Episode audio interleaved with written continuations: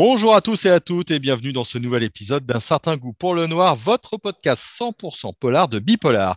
Et c'est le premier podcast de l'année. Je vous souhaite donc une merveilleuse année 2022. Nouvelle année, bonne résolution. Abonnez-vous à notre podcast pour ne louper aucun épisode. Comme ça, vous aurez la petite notification à chaque fois qu'on met quelque chose en ligne. Aujourd'hui, on part à la rencontre d'un lieu incontournable pour le polar, un monument pour le genre, la bibliothèque des littératures policières, qu'on appelle euh, la Bilipo de son petit nom. Elle a été fondée en 1995 au cœur de Paris, hein, c'est dans le 5e arrondissement. C'est l'unique établissement français européen consacré à la conservation et à la promotion des littératures euh, policières. Et j'ai le plaisir de recevoir aujourd'hui sa directrice, Sylvika. Sylvika, bonjour. Bonjour euh, Jérôme Vincent, bonjour euh, Bipolar et bonne année à toutes et à tous. Euh, voilà. Ah bah, c'est parfait pour, pour commencer. J'ai dit deux mots sur la Bilipo, mais évidemment, j'ai rien dit. Comment est-ce que vous, vous pourriez définir le, le rôle de la Bilipo aujourd'hui? Alors, la Bilipo, euh, juste pour euh, revenir sur sa, son environnement, en fait, c'est une, c'est l'une des bibliothèques spécialisées et patrimoniales du réseau de, des bibliothèques de la ville de Paris. Euh, on dit qu'elle a été fondée en 95, comme vous l'avez dit dans l'introduction, mais donc elle, elle aurait donc 26 ans aujourd'hui, mais en fait elle est un peu plus vieille. C'est une petite coquette. Elle a 36 ans car la Bilipo euh, a démarré son existence en tant que fonds spécialisé et pas comme une bibliothèque euh, mmh. en autonomie. Toujours dans le 5e arrondissement, lors de la création de la bibliothèque de prêt euh, du nom de Mouffetard, rue Mouffetard, donc tout à côté, qui aujourd'hui a pris le nom de la bibliothèque Mohamed Harkoun.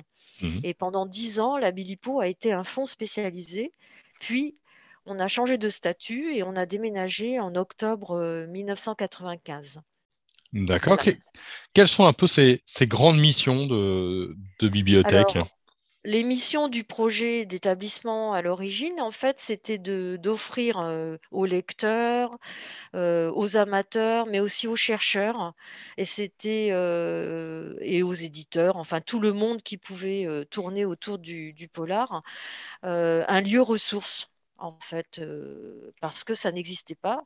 Et si on se souvient un peu de la considération du genre du polar, comme beaucoup de paralittérature, dans les années 70, début des années 80, c'était encore de la mauvaise littérature. Donc, il n'y avait aucun endroit où on pouvait consulter ou se renseigner ou faire des recherches. Au niveau universitaire, il y avait très peu de gens qui présentaient, qui osaient présenter des mémoires, euh, des projets de mémoire euh, académiques. C'était pas du, c'était très méprisé, et y compris euh, par les bibliothécaires elles-mêmes, enfin eux-mêmes plutôt, pas pourquoi elles-mêmes, les bibliothécaires qui considéraient aussi pour certains que le genre du roman policier, c'était pas un genre qui devait figurer dans les rayonnages de la fiction noble. Voilà, donc il y avait la grande littérature et la petite littérature mais c'était un peu aussi le sort dans d'autres temps de tout ce qui était science-fiction, fantasy, ou même de, pour certains endroits, de la bande dessinée qui n'était pas plus, pas mieux considérée. Mmh. Donc c'était au départ un rôle de promotion et d'être vraiment un centre de, documentation, donc de travailler à la fois sur la représentativité le plus possible de la production éditoriale, dans le genre, et en plus de constituer un fonds documentaire d'ouvrages de référence en français, en langue étrangère, sur les grands, les grands auteurs, les, grands, les grandes écoles, les grands genres, parce qu'on dit polar, mais il y a, polar, c'est un mot valise en fait. Donc voilà. Donc c'était d'être le plus complet possible comme un méga centre de documentation, bibliothèque de référence. Et, allez-y, allez-y. Et voilà. Et, j'ai vu que le fonds, 12 000 ouvrages de référence, 4 000 dossiers de presse, 700 mètres carrés, 150 000 c'est impressionnant. Euh, ce fonds, il continue à être constitué aujourd'hui? Oui, alors du coup, euh, on est même euh, a beaucoup plus que 4000 dossiers de presse. Euh, donc là, ça m'indique qu'il faudrait que je fasse une petite correction. si vous avez vu sur le guide du lecteur ou la fiche équipement qu'on peut trouver sur Internet. En fait, on en est plutôt à 9000 dossiers de presse. Alors quand on dit dossier de presse, c'est des dossiers avec des coupures de presse, vraiment au sens strict. Donc un travail vraiment de veille et de découpe et de tri et de classement à l'ancienne, on va dire. et c'est des choses qui ont été commencées depuis l'époque du début, c'est-à-dire depuis la création de la bibliothèque Mouffetard dont je parlais tout à l'heure. On a 720 mètres carrés à peu près sur deux niveaux. Il y a un seul niveau qui est accessible au public au rez-de-chaussée. Et au premier, en fait, chez nous, vous avez la partie des bureaux, donc le travail interne, et toute la partie des réserves et des magasins. Voilà, donc après, pour les autres chiffres, c'est bon. Il faut voir qu'en fiction, depuis la création de la Bilipo, on a été beaucoup enrichi parce qu'on a été titulaire jusqu'en fin 2014 d'un exemplaire issu du dépôt légal. Donc, il y a une convention qui lie le réseau des spécialisés de la ville de Paris, des bibliothèques, avec la Bibliothèque nationale.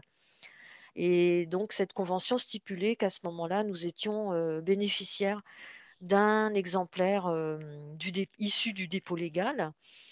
et donc, suite à la réforme de la BNF et du dépôt légal, nous n'avons plus été attributaires. Et donc, la constitution et la suite et l'enrichissement des collections pour la fiction, c'est sur des acquisitions de budget, je vais dire, standard comme n'importe quelle bibliothèque qui a des budgets d'acquisition, sauf que nous, on est un peu obsédés et on va acheter que des romans policiers.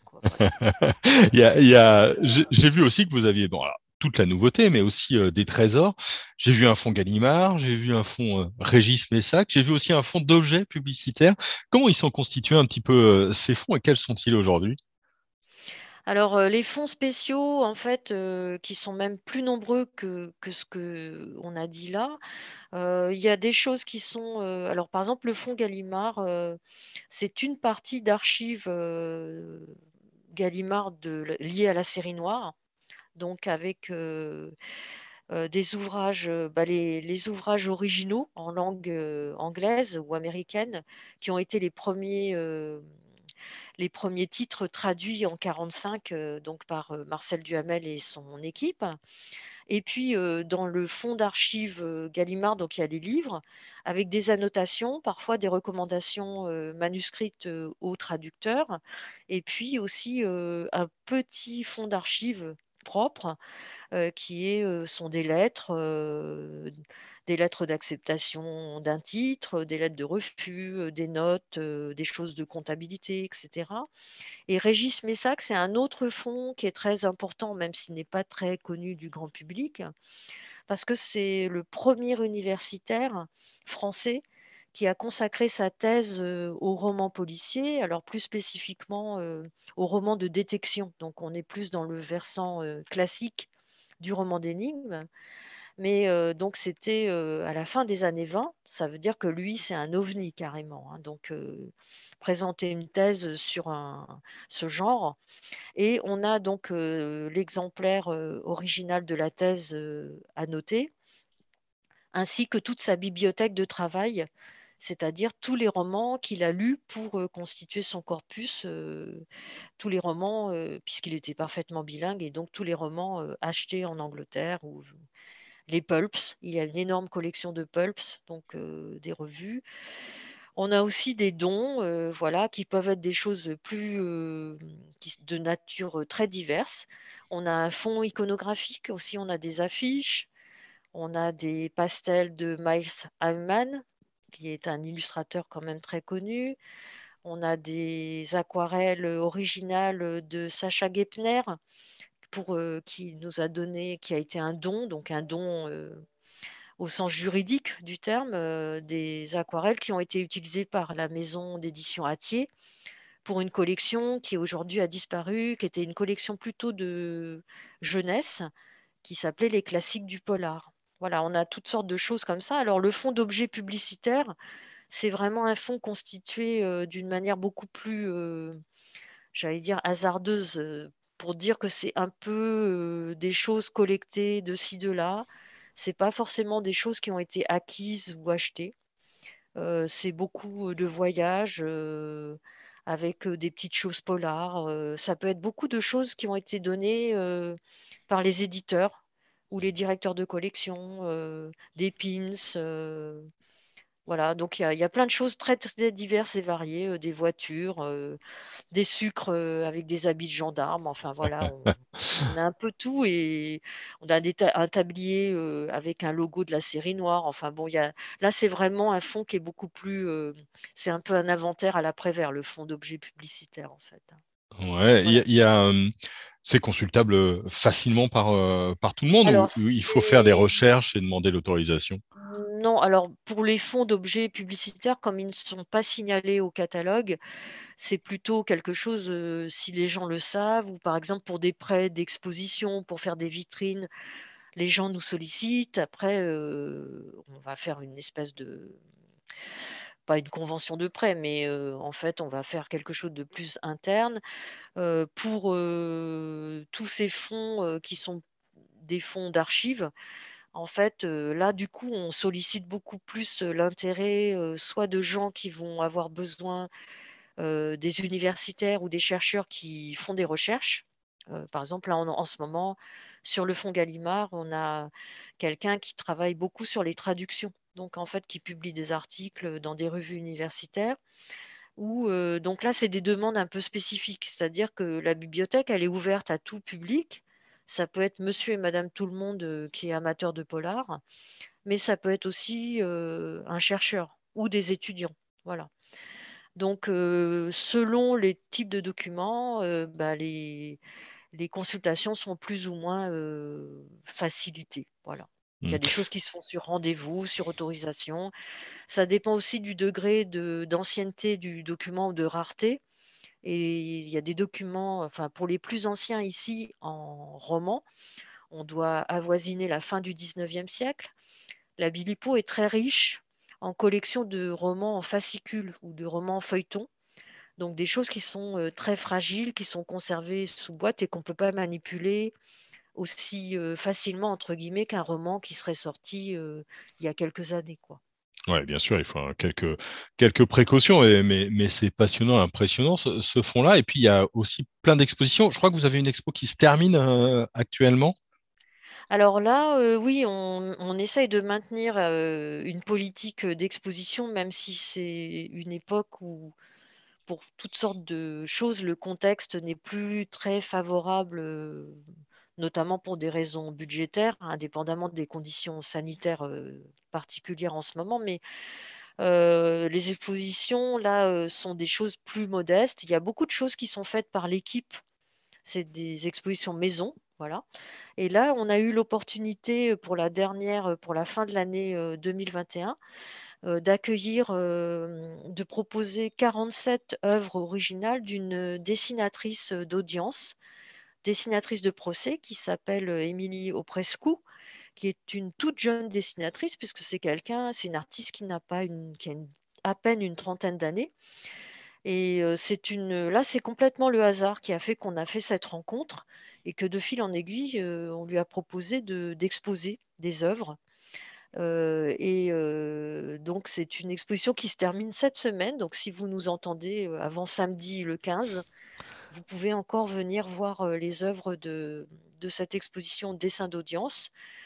On a eu aussi précédemment une exposition maison qui était assez importante en termes d'accrochage, de vitrines, de documents assez variés et rares sur le centenaire de Frédéric Dard, puisque 2021, c'était sa grande année.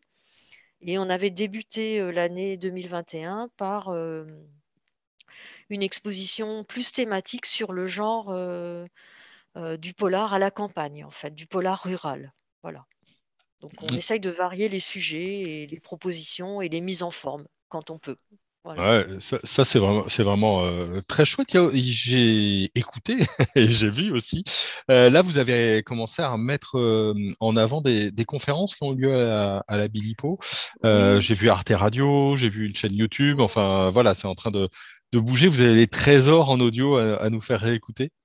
Oui, alors du coup, en fait, c'est que comme on a été interrompu comme tous les, comme beaucoup d'équipements, c'est-à-dire qu'on ne pouvait plus on ne pouvait plus recevoir le public. Euh, en fait, euh, les bibliothèques ont rouvert, même si tout le monde euh, ne le sait pas. Les bibliothèques ont rouvert depuis juin 2020, c'est-à-dire depuis la fin du premier confinement. Et même si elles ont proposé des modalités d'accès très différentes, elles n'ont pas refermé du tout comme équipement. Mais à un moment, on ne pouvait plus recevoir de public. Et on s'est demandé qu'est-ce qu'on allait pouvoir faire, parce que c'était aussi une partie de notre visibilité en termes d'équipement. Et donc, on s'est mis à faire, comme beaucoup, des rencontres en ligne. Et de fil en aiguille, moi, je suis seulement arrivée à la rentrée 2020, en fait. Et j'ai pris la succession d'une direction qui était faite par l'ancienne directrice Catherine Chauchard et qui a été là depuis 1995. Donc, en remontant le fil des, des fichiers, des dossiers, on a vu que depuis 2012, la Bilipou avait fait des enregistrements audio de toutes les rencontres, et il y en a beaucoup eu. Il y a eu quand même euh, énormément de rencontres, de débats, de tables rondes. Et on s'est dit que c'était quand même une mine euh, très intéressante, un patrimoine finalement, euh, parce que les rencontres sont des événements éphémères et que là, pour une fois, il y avait une trace. Donc, un stagiaire a travaillé d'abord sur l'intérêt pour voir si la qualité du son était correcte, est-ce est-ce qu'on entendait bien? Et après, avec un, logiciel, en fait, on remet en forme au fur et à mesure ces enregistrements. Et là, maintenant, pour toutes les rencontres nouvelles, on continue à proposer, à essayer de proposer, parce que c'est un peu le casse-tête technique, d'avoir le retour au présentiel et de pouvoir filmer et de pouvoir enregistrer au cas où le film ne marcherait pas. On a au moins l'enregistrement audio. Donc la Bilipo, sur 2021, elle a réactivé sa chaîne, une chaîne YouTube qui existait. Donc les gens sur YouTube, il faut faire Bilipo Bibliothèque. Mettez bien bibliothèque derrière, sinon vous vous retrouvez sur, un, sur une chaîne Bilipo qui est une chaîne espagnole mais qui n'a aucun rapport avec le polar. Je ne sais pas pourquoi. Et puis, tous, les, mmh, tous les enregistrements qui sont mis à disposition sont sur les podcasts de la Bilipo. Donc, on est hébergé par la plateforme audioblog de Arte. Voilà. Donc, vous pouvez trouver en fait beaucoup de choses et on a aussi créé un compte Instagram. Et on a une page Facebook qui est très active, qui peut vous faire découvrir aussi bon, les événements et puis aussi un peu des trésors des collections, les prix, enfin toutes sortes d'informations qui peuvent intéresser ceux qui s'intéressent au polar. Voilà on il faut vraiment écouter, hein, je, le, conseille, il y a vraiment des, pépites euh, et, des trésors. Et c'est pas fini. Et c'est pas, fini. et ça, c'est plutôt chouette. Euh, et puis, c'est pas nous qui aimons le son avec ce podcast qui, diront le contraire. Euh, il y a aussi, je n'en ai pas parlé, mais il y a aussi des remises de prix qui se font à, à, la Bilipo, le Grand Prix de littérature policière et d'autres. Un petit mot là-dessus, ça se fait toujours, alors j'imagine avec les conditions sanitaires de manière un petit peu encadrée, mais parlez-nous-en de tout ça. Alors, pour l'instant, de ce qui a repris, on va dire, puisque l'époque est quand même un petit peu compliquée, il n'y a que le Grand Prix de littérature policière, voilà, mmh. qui a eu sa remise. donc, le dernier a été remis ici. Et le jury actuel de sélection du prix se réunit régulièrement à la Bilipo. Voilà, on est lieu d'accueil aussi. La Bilipo est lieu d'accueil de beaucoup de, réunions et de, choses qui sont apparentées au polar. parce que du coup, c'est un lieu aussi, c'était aussi voulu au tout début, à la fois comme une bibliothèque de référence, mais éventuellement comme un lieu où un petit, voilà, une espèce de plaque tournante où les gens pouvaient se croiser se donner rendez-vous, même en dehors de, nous, du moment que c'était évidemment des rendez-vous un peu polars. Quoi. Donc, on espère que cette, ça, ça a beaucoup existé dans les premières années de la Bilipo dans la, à partir de 95 et on espère pouvoir ressusciter un petit peu ce, cette activité qui est plus liée au polar vivant en fait et moins au, côté bibliothèque de conservation. Alors pour l'instant, je dirais que le seul prix, c'est le Grand Prix de littérature policière. Et du côté de la jeunesse, parce qu'on on est aussi intéressé par tout ce qui tourne autour du polar jeunesse, ne pas oublier que la Bilipo a été à l'origine de la création d'un prix qui est sur les bibliothèques de la ville de Paris, qui s'appelle Les Mordus du Polar, qui est un prix littéraire de jeunes lecteurs des bibliothèques sur, sur le polar, le polar pour la jeunesse. Et donc, on a fait plusieurs fois, en fait, les remises de prix, les fêtes de fin de prix, voilà. Donc ça, c'est quelque chose qui redémarre aussi doucement. Voilà, pour l'instant, il y a eu à un moment, je pense, il y a plusieurs années, le prix mystère de la critique qui était aussi remis à la Bilipo, mais pour l'instant, c'est pas quelque chose qui a, qui a, on n'a pas eu d'autre prix que le Grand Prix de littérature policière pour l'instant. Ok, bah déjà, c'est un, beau. c'est pas mal de, de, choses. Est-ce qu'il y a des, événements à venir? Il y a une expo donc, qui se termine. Qu'est-ce qui va se passer dans les prochains jours, les prochaines semaines, les prochains mois pour la Bilipo alors, les prochains jours, enfin les prochains jours, à la fin du mois, la première rencontre qui va être la première rencontre de l'année.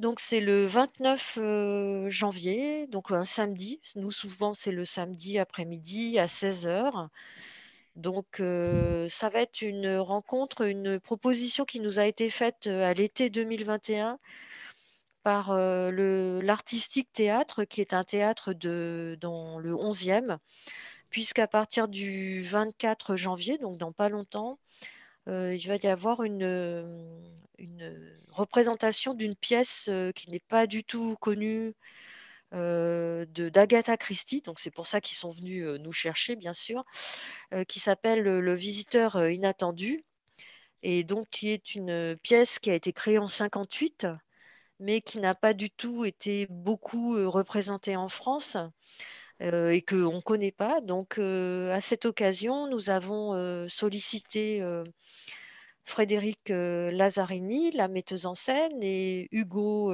Givor, qui, travaille sur cette pièce à la vidéo, qui est vidéaste, pour venir faire une rencontre à la Bilipo et nous en parler un petit peu plus. Pourquoi ce choix? Quel est ce projet?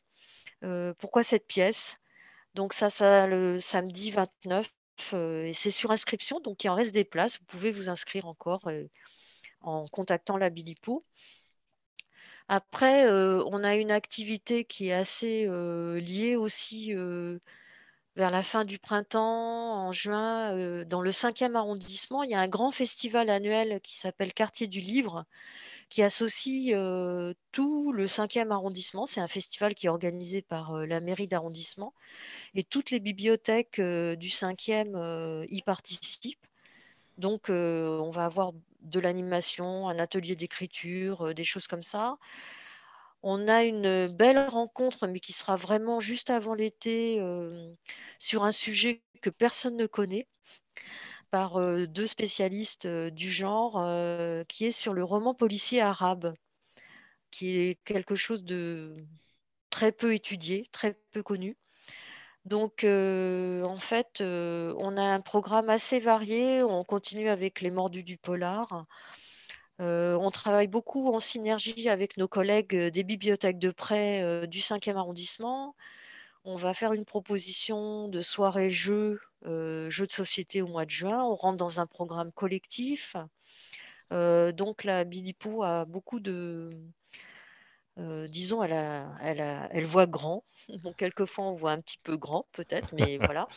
Et on a un projet, de, un beau projet d'exposition, alors plutôt sur la partie après l'été, avec les éditions de la Grange Batelière, un projet d'exposition photographique des portraits d'auteurs. Euh, donc ça, c'est pas encore euh, complètement euh, calé. Et pour même un peu plus loin, là, je m'avance vraiment sur le premier semestre 2023. On a un beau projet qu'on aimerait bien voir se concrétiser aussi sur, un, sur une exposition hommage à Jean-Jacques Rebout, qui était mmh. aussi une grande figure du polar français et qui nous a quittés en 2021. Eh ben, ça fait un, ça fait un sacré programme tout ça. On a du, boulot quoi. Ah ouais, vous avez largement du, euh, du boulot. Bon, qu'est-ce qu'on peut vous souhaiter alors pour 2022 puisqu'on est en début d'année, Sylvie? Alors, euh, nous, on aimerait bien que notre équipe s'étoffe un peu parce que nous sommes quatre et que quatre personnes pour faire un peu tout ça, euh, ça fait un peu dispersé tel que je l'ai présenté. Bien sûr, on est un peu plus organisé, mais c'est quelquefois, on a beaucoup de travail interne. Euh, en fait, il y a toute une partie du travail euh, qui n'est pas vraiment, qui est vraiment du travail de bibliothécaire. Alors, c'est pas le plus glamour à, présenter au grand public, hein, mais beaucoup de travail de reclassement, de gestion des magasins et des réserves. Donc, par exemple, là, la semaine prochaine, la semaine du 18 janvier, ne venez pas à la Bilipo car nous avons une fermeture pendant une semaine pour essayer de finaliser des chantiers vraiment liés à la gestion des collections et qu'il faut absolument qu'on arrive à, avancer. Voilà. Bon, Donc on veut bien devenir non pas une méga grosse équipe, mais un peu de renfort serait le bienvenu. c'est ce qu'on se souhaite et c'est ce pourquoi on, on, travaille. Et puis après, la Bilipo, le projet d'établissement, il évolue. Euh, ce qui était possible en 95, quelquefois, ne peut plus l'être. Euh, on réfléchit à vraiment une évolution des services. Euh, il y aura peut-être un jour une proposition. Pour l'instant, on est une bibliothèque qui ne faisons que de la consultation sur place, puisque c'est vraiment le côté bibliothèque de travail et d'études qui est privilégié. Peut-être qu'un jour, on s'orientera pour avoir, mettre en place une offre de prêt vraiment spécifique polar, avec l'idée d'avoir un choix, une politique documentaire un peu plus personnalisée par rapport à ce qu'on peut faire, c'est-à-dire pas forcément être le fond polar dédié uniquement à la nouveauté, ce que tout le monde peut trouver aussi dans beaucoup d'endroits. Nous, on aimerait bien effectivement plus travailler sur des choses liées à des concepts, enfin, ou des notions plutôt de bibliothèque idéale ou de des choses qu'on n'a pas vues depuis longtemps, des choses qui qu'on aurait pu avoir l'occasion de, retrouver, qui sont plus du tout éditées dans le commerce, mais qu'on peut lire avec grand profit, surtout si on n'était pas né au moment où ces livres sont parus. Enfin, je ne parle pas des, choses du, du début du XXe siècle, bien sûr. Hein. Je parle de choses des années 70, 80. Euh, voilà. Donc, on a des projets comme ça, mais qui sont encore des projets pour l'instant. Bah, ça, bouillonne en tout cas. c'est très très bien. on essaye de bouillonner, voilà. Donc. Euh, bon, bah, ça, fait, ça fait plaisir et ça fait envie. On, invite vraiment tout le monde euh, à venir vous voir. Merci beaucoup, Sylvie. Bah, de rien. Merci à vous. Merci oh. pour l'invitation. Et voilà, donc on conseille vraiment, là, il y a l'exposition qui se termine. C'est un lieu, si vous aimez le polar, à aller voir, à aller euh, fréquenter. Et puis, euh, à aller écouter, hein, si vous n'êtes pas à Paris, puisqu'il y a plein de conférences euh, en ligne. Un certain goût pour le noir, c'est terminé pour aujourd'hui. On espère que vous avez aimé cette émission. On en a plein hein, en archive là maintenant à vous proposer. N'hésitez pas à les, à les écouter. Et puis évidemment, à liker, à partager, à en parler autour de vous et à vous abonner. Allez, bonne semaine à tout le monde.